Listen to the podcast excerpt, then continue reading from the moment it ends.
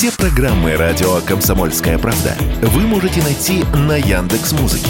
Ищите раздел вашей любимой передачи и подписывайтесь, чтобы не пропустить новый выпуск. Радио КП на Яндекс Музыке. Это удобно, просто и всегда интересно.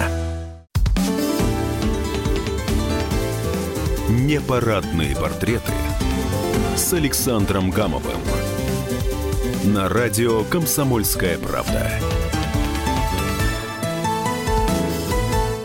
Всем привет, с вами Александр Гамов. Сегодня в непарадных портретах человек необычной совершенно судьбы. Это Леонид Рошаль, доктор мира, герой труда Российской Федерации. Я больше не буду перечислять его остальные звания и титулы, потому что иначе мне придется весь этот эфир именно этим занять. А почему он все-таки согласился только нам дать интервью, я имею в виду радио «Комсомольская правда», сайт kp.ru и газета, потому что 27 апреля этому выдающемуся человеку исполняется 90 лет. В это мало верится, но это так. И наш подарок всем нашим слушателям, потому что очень много у Рошаля, у доктора мира мудрых мыслей, которые помогают нам жить и нас лечат. Слушаем. Нет. Алло. Да, Леонид Михайлович, это Гамов Александр, радио «Комсомольская правда» и сайт. Кто, кто, кто вас не знает, интересно. Вот у меня, знаете, какое ощущение? Вот я с вами говорю, через два года комсомолка будет отмечать сто лет. Мне почему-то... Да, мы с, мы с 25 года в мае вышел первый... Вы, так вы старше меня на 10 лет. Ну да. И вы знаете, раньше мне казалось, что сто э, лет это много, а теперь я вот, э, когда с вами разговариваю, э, я представляю, что, что это, ну, это не так уж много, если... Нет, сто лет, сто лет, конечно, это много. Для жизни человека это немало, сто mm-hmm. лет. Для истории там страны, может быть, это, да и тоже немало. Ну, да. И, вы знаете, вот если... Я даже не знал, что, что в этом юбилейном интервью спрашивать, потому что у вас биография, она ну, не, не на одного доктора Рошаля, а она, в общем, ну, на несколько дескатков докторов ну, вашего да уровня. Нет. Правильно. Ну, Правда. Я знаю, что вы ко мне хорошо относитесь, но не настолько же. Минутно.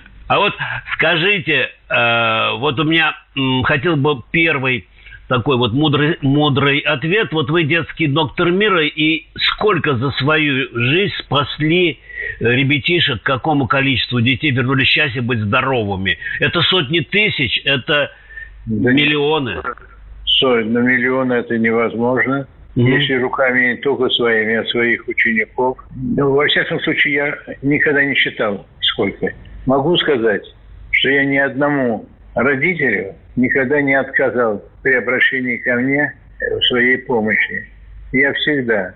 Это не обязательно бывает э, в клинике, это не обязательно бывает в операционной, это бывает на обходах, это телефонные звонки, при встречах. Значит, по улице идешь, а тебя останавливают, и так запугиваются, берут и говорят, а вот скажите, пожалуйста, доктор, это же тоже помощь, правда? Да. Ну вот. Нет, не считал. Не знаю. А тогда сколько у вас у учеников?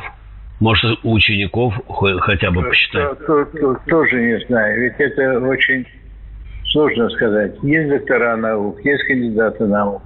Есть, которые не доктора, не кандидаты, но которые какой-то усвоили основные. Ведь дело не, не только ученики научиться, как оперировать.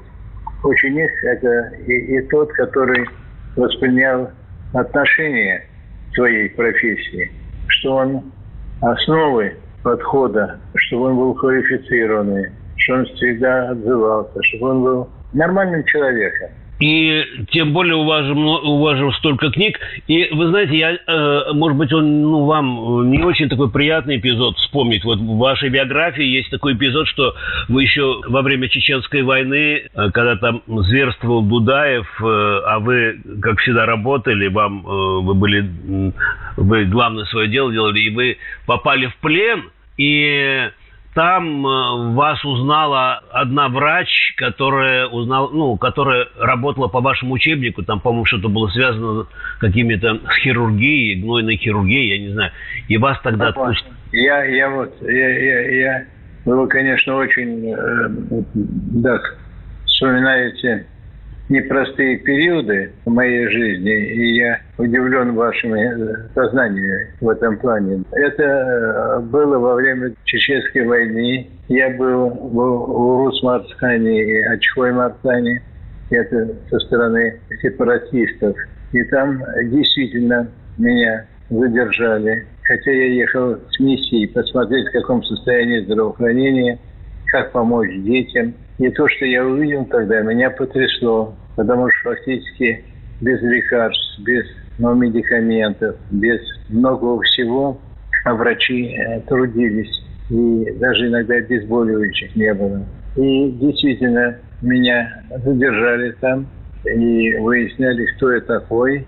И посадили в такую комнату, где я сидел. А потом я, значит, постучал в дверь, там охранники стояли – этим самым попросил, я говорю, что здесь сижу, да, может, вы меня отвезете в больницу. Я же для этого сюда приехал. Они поговорили, посадили машину с автоматчиком и отвезли в больницу. Когда в больницу я приехал, меня встретил там доктор. Не женщина, а мужчина. Когда понял, что это я, очень удивился и сказал, а вот знаете, вот у меня, я только что прочитал вашу книгу «Возможно, Чеченскую», значит, сказал этим автоматчикам, они развернулись и ушли. И вот таким образом, да. Знаете, у меня вот еще такой вопрос родился. Я когда посмотрел адреса, где э, Леонид Рошаль работал, вот, и представил себе, у меня вот рядом глобус, что если на глобусе флажками отметить горячие точки и места стихийных бедствий, где вы спасали ребятишек. Ваша личная география займет весь земной шар, где бы просто удивительно. У меня Сразу вопрос, где было труднее всего? Непал, Армения, Афганистан, Чеченская республика, ну и так далее. Можно, если я сейчас буду все перечислять, все время займет. Вот где, ну, что везде, больше? Везде, везде были особенности. Вы говорите Афганистан, например. В Афганистан я летал три раза. Три раза был. В Чечне был во время войны. В Армении много раз был в мирное время. Потом был во время э, армяно-азербайджанской войны на Гордом Карабахе. Там тоже все, в общем-то, непросто. И в самой Армении консультировал раненых детей. И потом перелетел в Азербайджан – и оттуда на линию фронта в Агдан, и там смотрел детишек. И кроме этого, у меня была еще такая идея сделать фильм «Война глазами детей», да, как дети реагируют на войны. И я брал интервью, взял с собой оператора Первого канала Иванова, да, и брал интервью у, у детишек, что они думают про войну. И вот знаете, они умнее взрослых. Особенно вот до 12 где-то лет. Многие не хотят войны, да, хотят вернуться назад в свои деревни, вернуться к мирной жизни. И когда я спрашивал армянских детей, вы будете, сможете учиться совместно с азербайджанскими? детьми. Из Арганска спрашивал, сможет ли они азербайджанских детей с армянами. Большинство сказали, что да. Да, смогут. Вот, а старшие уже, там уже отомстим. Так что много, много. Ну, и в Алжире были свои да. проблемы, и в Турции были свои проблемы. А у нас, да, когда поезда столкнулись Уфа-Челябинск, была такая трагедия, когда были очень сотни получили повреждения, повреждения. И я с группой вылетел в Челябинск и там работал. Да. А Дальний Восток, землетрясение на Сахалине. И детей самых тяжелых сконцентрировали в Хабаровске. И мы туда прилетели и работали. Потом летали на Сахалин, да, в Владивосток, смотрели детей. Ну, в общем, я не могу сказать, что это прогулки даже. Это, в общем, тяжелая работа. Ну, это понятно. Это все больные. Везде, везде, везде, свое. Это же очень тяжело. Вы сами сказали, тяжело. Как вы могли вот сутками работать? Вы что вам дает, э, давало и дает сейчас силы? Вот э, дети сами, вот э, как это вообще возможно? Ой, я не знаю, не, не надо из меня делать супергероя. Я нормальный человек, со своими эмоциями, со своими недостатками. Я вообще люблю работу, я очень много работаю. А вот что дети вам дают? Ну, вы сказали, что вот они умнее взрослых бывают. Искренность. То есть это греет, это мобилизует, да, или да, как? Ну, ребенок каждый бывает разный. Бывает капризный, бывает не капризный. Бывает добрый, бывает злой. Дети тоже такие бывают. Разные бывают дети. Ага. И, конечно, детский доктор это во многом должен быть и психологом. Вообще я очень ценю профессию врача-медика. Посмотрите, сколько сейчас было доброго сделано в эпидемии. Это же все герои. Правда, сейчас уже стали забывать. И уже начинают Следственный комитет искать причины, чтобы наказать доктора за какие-то а, ошибки.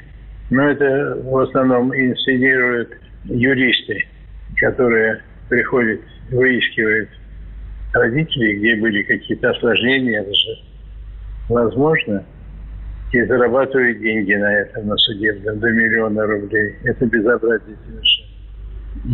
Вы имеете в виду адвокаты, скорее всего, да? Это адвокаты. Ну, да. угу. К вам, адвокаты. К вам обращаются да. по таким случаям. Да.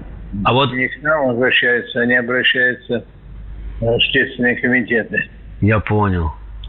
А вот бывают случаи, что вы встречаетесь со своими бывшими маленькими пациентами, которые вот спустя года, годы выросли. Бывают такие случаи? И вот как, как ну, это бывает, происходит? Бывает, бывает, бывает. Конечно, я никогда не могу сейчас по подсчитывать вам, когда это что это было. Ну, для меня, например, очень близок Эдик Чумиков. Да, это ребенок, которого лечили на землетрясении Сахалине в Хабаровске, когда решался вопрос в отношении, как лечить, да, и э, был консилиум, и многие выступили за то, что надо делать операцию, а я, значит, настоял на том, что операцию не делать. И э, спасли ребенка. Но это не так просто, потому что я мог попасть в тюрьму, если бы он погиб. Или еще что-то такое. Вот. И вы сейчас... имена помните, да, вот Эдик Чумиков? Да, да, этого помню, но не всех помню. Это точно. Так, и он э, вам пишет, звонит? Ну, мы периодически созваниваемся с ним, да. Ему надо было потом, вот при уже возрастном, он женился – у него ребенок, он э, такой толковый, положительный человек, но должен был перенести две операции на тазобедренных суставах. Ну, то есть он полноценный человек сейчас, да, вот все, все Да, нормально. полноценный, у него нормальная голова, нормальная семья.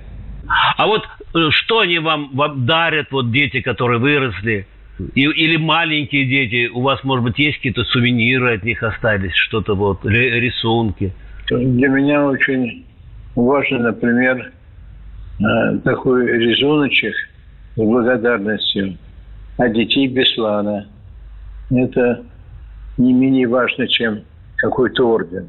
Все помнят, как вы с Иосифом Кобзоном театральный комплекс на Дубровке, захваченный террористами, заходили и не, не по одному разу, по несколько раз. Вот а, интересно, почему вы тогда э, не Кобзон, не Рошаль, почему вы не испугались, почему вы туда пошли, что вами, почему ну, вам не страшно? Туда приходил не только Кобзон, не только Рошаль, туда многие, кто приходил, да. И я благодарен Кобзону за то, что он способствовал тому, что мне разрешили туда войти. Что прежде чем разговаривать со мной, они попросили меня и доктора, еще одного, который пошел вместе со мной из Иордании, да, вынести труп э, женщине, которую они убили в Фаеве. Я даже сейчас говорю и не могу быть спокойным. Это, это не прогулка в лес за грибами. И то, что удалось сделать, то, что удалось снабдить всем необходимым по возможности людям, медикаменты, какие-то капли в глаза у кого, линзы стояли, у кого-то э, респираторные болезни, у кого-то еще что-то. Четыре раза давала. Я туда заходил и приносил. Но это случилось только после того, они мне разрешили, когда я сделал перевязку. Ну, мини-операция одному бандиту, у которого была ранена рука. Организовали в туалете на втором этаже такое операционное, да, мини. И там сделали такую операцию. Это позволило мне получить разрешение на повторный приход. Но я понимал, что он этой рукой ничего сделать не может. Да, я понимаю, что я такие вопросы задаю. А вот, ну, еще один горький вопрос. Э, вы про Беслан заговорили. Почему вот нам вот до сих пор... Э, я был там на кладбище, где дети похоронены. Да. И я, от... думаю, я думаю, это святое место, Бесланское кладбище. Для того, чтобы почувствовать эту трагедию, да, надо прийти и постоять на этом кладбище. Это страшно. Это страшная история. Просто. Где похороненные дети, похороненные родители. Огромное кладбище. Да? Да. И она, конечно, подчеркивает ужас этого времени, того времени. Ужасно. Вообще, как можно э, поставить под удар жизни детей и родителей, заперев в школе и создав вообще очень непростые условия для пребывания и затем подставив под расстрелы. Но в Бесланом еще есть одна вещь. Я не всегда ее повторяю, потому что для меня это важно. Я считаю, что то, что мне удалось обговорить родителей, которые собрались в клубе, там человек 300 было, по-моему, может быть, больше, идти своими руками освобождать этих детей, да, mm-hmm. это может быть не более важно из того, что я в жизни сделал. Это важно, потому что все были возбуждены, и надо было спокойно их успокоить, рассказать, в каком состоянии дети, рассказать о аналогичных ситуациях. Но, в общем, не пошли они освобождать. Ну, все, всех вы просто перестреляли, и все. Да. Я вам как-то говорил, что я с Иосифом Давыдовичем Кобзоном, с вашим другом, э, ездил 9 раз в Донбасс. Первый раз мы заезжали, он он раньше сначала брал меня в свою машину, и я с ним, с маршалом эстрады ехал, а потом из-за того, что я много вопросов задаю, он э, говорит, мне нужно репетировать, а он ставил диск, и песни играли, а он э, мурлыкал что-то во сне. Он меня перестал брать, говорит, ты извини, вы извините, но я, вы мне мешаете работать.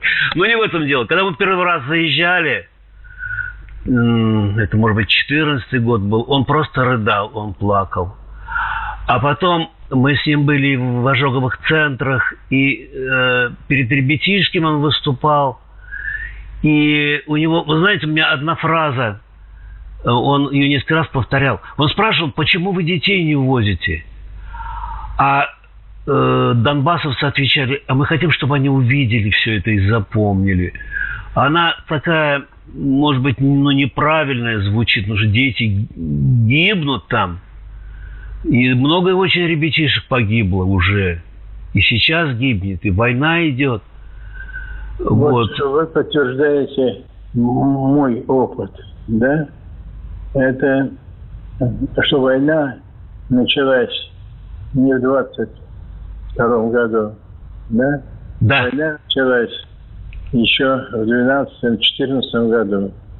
И когда к нам в клинику стали поступать раненые дети из Донбасса, не особенно, я всегда рассказываю про Ваню Воронову, у которого была ампутирована нога, одна повреждена, другая, ампутирована рука, он не видел, вот этот ужас весь. Я даже осмелился пригласить к себе в институт, я не стесняюсь повторять это, руководителей государств, которые участвуют и могут повлиять и Америки, Франции, Германии, да, и Англии, и нашего президента приехать в больницу, э, сесть в палату рядом с этим ребенком и понять, что это надо прекращать. Но откликнулся только один – Путин. Больше никто. Хотя все получили, доподлинно известно. Я через посольство передавал, да, и э, получил известие об этом. А вот что вам подсказывает э, ваше чутье? Э, какой диагноз бы вы поставили киевскому режиму, и когда мы э, Украину вылечим? Ну, подождите. Это диагноза. Во-первых, у нас откровенный с вами разговор. И я говорю вам, я очень критично отношусь к соглашению Беловежской пущи, да, к распаду России, Советского Союза. Советского Союза. Это, я считаю, одна из крупнейших трагедий этого века, распад Советского Союза. Я тогда понимал, что это к добру не приведет. И скажите, пожалуйста, если бы сохранился Советский Союз, была бы война между Арменией и Азербайджаном? А, не было. Да. А было бы такое состояние с Украиной? Э, не было. И многое-многое другое. Да, и включая Прибалтику там и, и, и так далее. И это все же большая трагедия. Посмотрите, вот честно вам абсолютно говорю, что не россияне начали воевать в разных смыслах, идеологическом, практическом с Украиной. А все это началось на Украине с ненависти к России. Это очень незаслуженно, потому что вообще-то в Советском Союзе очень много доброго было сделано на Украине. Очень много. Да? И, в, и по образованию, и по науке, и по культуре, и по всему. И заводы, и, ато, и атомная промышленность, и все. Вообще, хуже всего в Советском Союзе жили жители Приволжья. А республики, они жили лучше любые республики всего. И вот этот распад, он, конечно, был ужасный. И серьезно совершенно, серьезно. Вы не найдете ни одной э, статьи, ни одного поступка со стороны Москвы, да, который бы выступил еще, ну, конечно, до Майдана – да, против Украины, или который критиковал бы Украины. Все же вот э, Советский Союз э, позволял это все э, сдерживать и делать так, чтобы народы жили не в том состоянии. А украинцев просто натравили на Россию. Я считаю так. Руководство Украины взяло курс с самого начала на сближение НАТО. Еще бы немного, и весь Крым превратился бы просто в базу НАТО. Это же реальная вещь совершенно. Это было. И, конечно, считаю истоки вот всего, что происходит, лежат не, не в России. Я не помню ни одного в этот период, да, перед распадом, чтобы какие-то э, статьи, какие-то высказывания в Москве были против Украины. Ничего абсолютно. А хотя там до Бандиана. Вообще Запад очень мощно поработал. Считаю, что они нас там просто обыграли. Вот и все. Вот поэтому сегодня такая-то такая ситуация. Доктора Рошаля наградили в кавычках санкциями все страны Евросоюза. Вот как вам с таким багажом живется, работает? Ну, багажом, я улыбаюсь, я улыбаюсь. Да, мне, мне санкции смешно. Какие санкции? Что? Мне запрещают иметь счета в банке, заниматься там чем-то еще. А у меня их и нет. И недвижимости там нет. У меня в России-то дачи нет. Так что санкции есть, санкций нет. Потом мне 90. Я не собираюсь сейчас ездить вот. туда тоже. И по состоянию здоровья. Ну, э, э, сделали, сделали. Ну, пусть Бог им будет судья всем. Я ничего дурного для Европы и для Украины не сделал. Абсолютно. Ведь мало того, мы, э, медики, считаем, что мы обязаны по международной конвенции оказывать помощь раненым другой стороны. Вот его надо вылечить, а потом, пожалуйста, судите. Но сначала вылечить. А вы знаете, как вот сейчас раненые украинцы бойцы иногда лежат в одном отделении вместе с нашими бойцами, хирургическом отделении, но у них стоят перед их палатами автоматчики. А уровень лечения и обслуживания абсолютно одинаковый. Это великая вещь, которую забывать не надо. Можно с этим спорить, можно не спорить, но это основа здравоохранения. Мы должны помочь, мы должны вылечить. А потом суд и определить виновность того или другого человека. Вот если э, я буду сейчас перечислять все ваши награды, титулы, звания, вот не хватит времени интервью, а вот для вас лично э, какие для вас самые главные? Герой труда России, доктор мира. И почему вы, как Кобзон, он, он никогда не, не носил свои э, награды? И звезду одевал только когда мы его на День Победы приглашали петь э, в комсомолку на радио. И почему Рошаль не носит? Вот ваши самые награды главные какие? Я не могу сказать, что я совсем не ношу. Я иногда одеваю. Это, конечно, большая награда. Это, да. Ну, и скажу вам, иногда стесняюсь просто. Поэтому. Но иногда одеваю. Но все же для меня титул детский доктор. Просто детский доктор. Да? Он достаточно.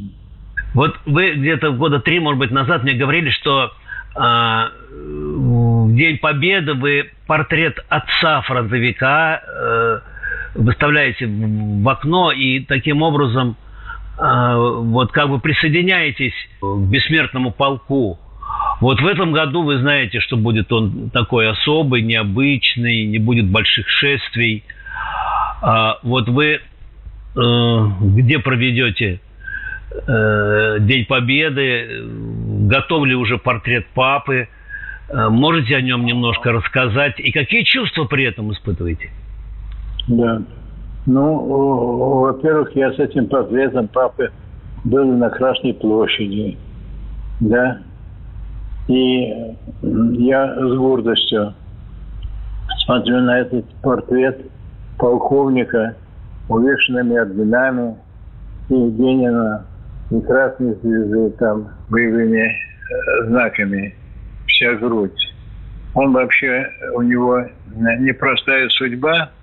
Он был э, беспризорником, да, и потерял родителей в ранние годы, где-то с трех лет.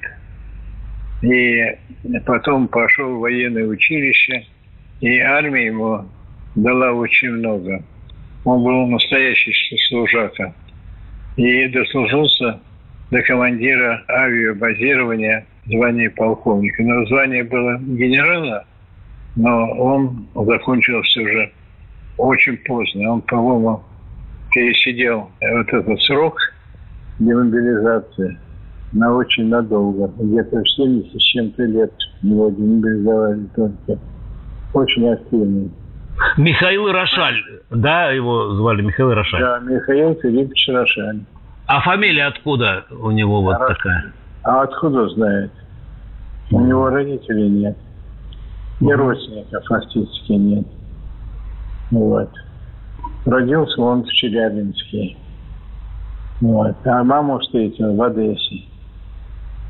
Вот. А мама окончила рабфак, школу рабочей молодежи. А маму как звали? Эмилия. Она очень такая интеллигентный человек, очень умный, тактичный человек была. И когда собирались в компании, вот они, например, дружили с Гризодубовой. Летчица. Гризодубовой. Летчица. Лет... Угу. Еще до войны. И после войны у них очень много было друзей.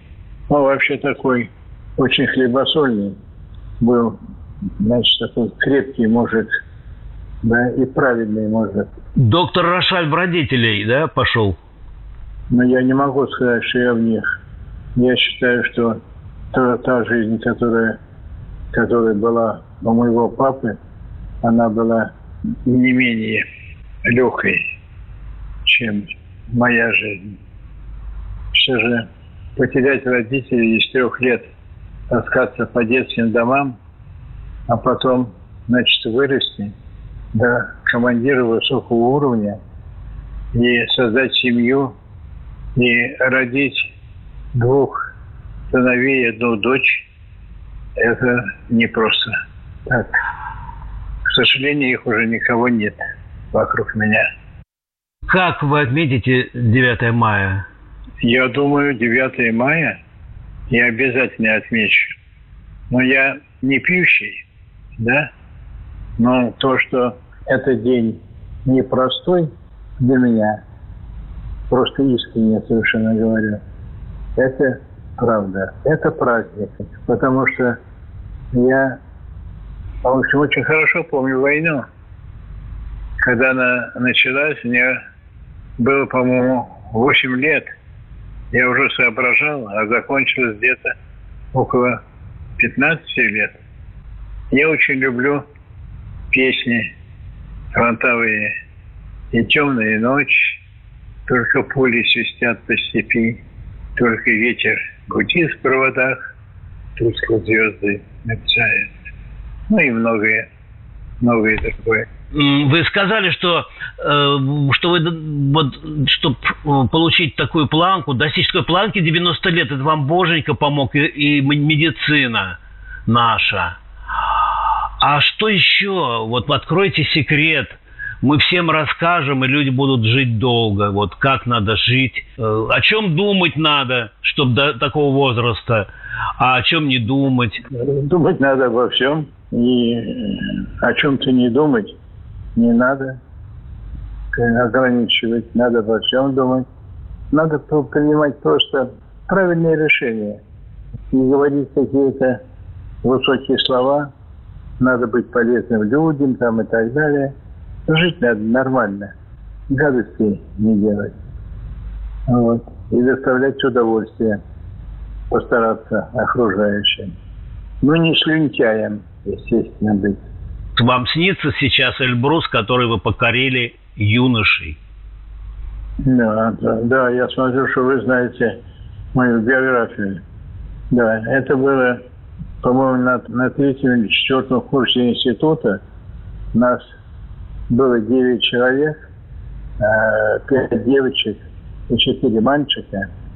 И мы э, поехали на Кавказ и через Нальчик по Баксанскому ущелью пришли к подножию Эльбруса.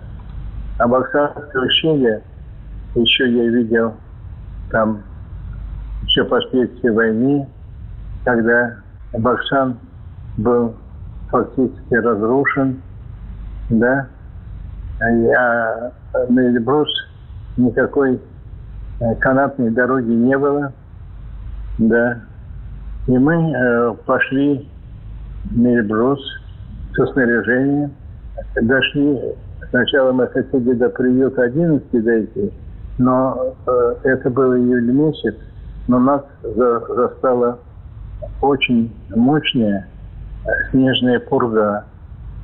И мы связки повернули обратно и дошли до станции Ледовая.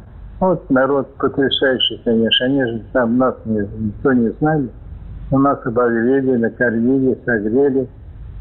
А когда мы утром э, встали и посмотрели, как мы шли, мы шли где-то, ну, 30-40 метров от обрыва связки. Могли все погибнуть. Но мы там отогрелись, и потом снова пришли на приют 11. Он был такой весь разрушенный, изгаженный. Вот. А потом поднялись на Эльбрус. На Эльбрус.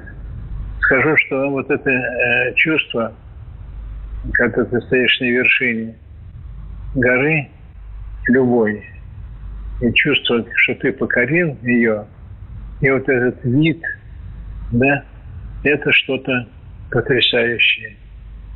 А потом мы через перевал Хотитау ушли в Грузию, в Онеке, и потом пришли в Сукуни, а был такой случай забавный. У нас кончались продукты провизии, и кто-то в шутку сказал, что вот цуаны э, меняют продукты на девушек. А? Вот. На девушек. И мы в шутке сказали одной нашей Машеньке, Маш, ты знаешь, мы, по-моему, тебя поменяем на еду. И когда э, появился Сван на лошади, она как сиганула в сторону в гору. Мы ее еле нашли, часа два искали, уговаривали, что это была шутка. А когда пришли в Сванскую деревню, да, он сказал, зайдите там второй ущелье, увидите. Там три домика стояло, да, нас обогрели, нас накормили, да, мы искупались. А потом ночью, к вечеру, огромная луна, и семья собралась, и вот многоголосие, вот эта песен славянских, у меня до сих пор звучит. В общем, горы – это горы. И лучше есть только горы, на которых никогда не бывал. Ну вот, пожалуй, на этом можно будет и закончить интервью с Леонидом Михайловичем Рошалем. Александр Гамов. Непарадные портреты. Всем всего доброго, здоровья, спокойствия в мыслях и поступках. Давайте будем похожими на этого выдающегося современника нашего, на Леонида Михайловича Рошаля. Пока. Берегите себя. Здоровья. Ваш Александр Гамов. Непарадные портреты с Александром Гамовым на радио «Комсомольская правда».